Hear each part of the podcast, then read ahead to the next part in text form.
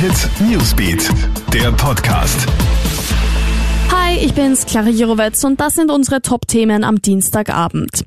Lässt der Corona-Impfstoff auch die Wirtschaft aufatmen? Die Pharma-Riesen BioNTech und Pfizer haben ja einen bald verfügbaren Impfstoff in Aussicht gestellt und auch schon Verträge mit der EU zur Lieferung abgeschlossen.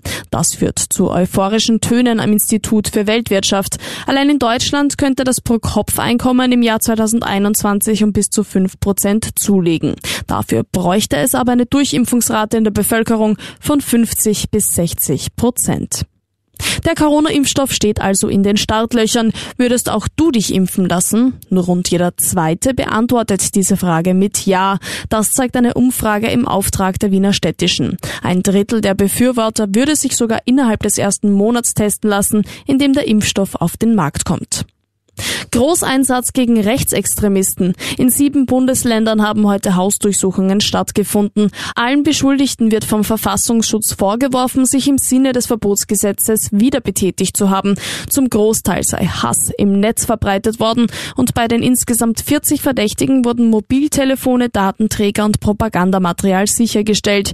14 der 40 durchsuchten Personen sollen außerdem Waffen besitzen.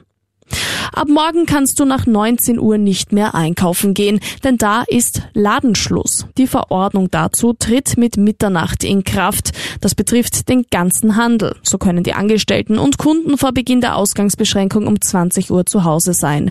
Ausgenommen von der 19 Uhr Schließung sind Tankstellen, Automaten und Verkaufsstellen in Bahnhöfen und Flughäfen. Alle Updates erhältst du auch online auf KroneHit.at sowie stündlich im KroneHit Newsbeat. Ciao und bis bald. KroneHit Newsbeat, der Podcast.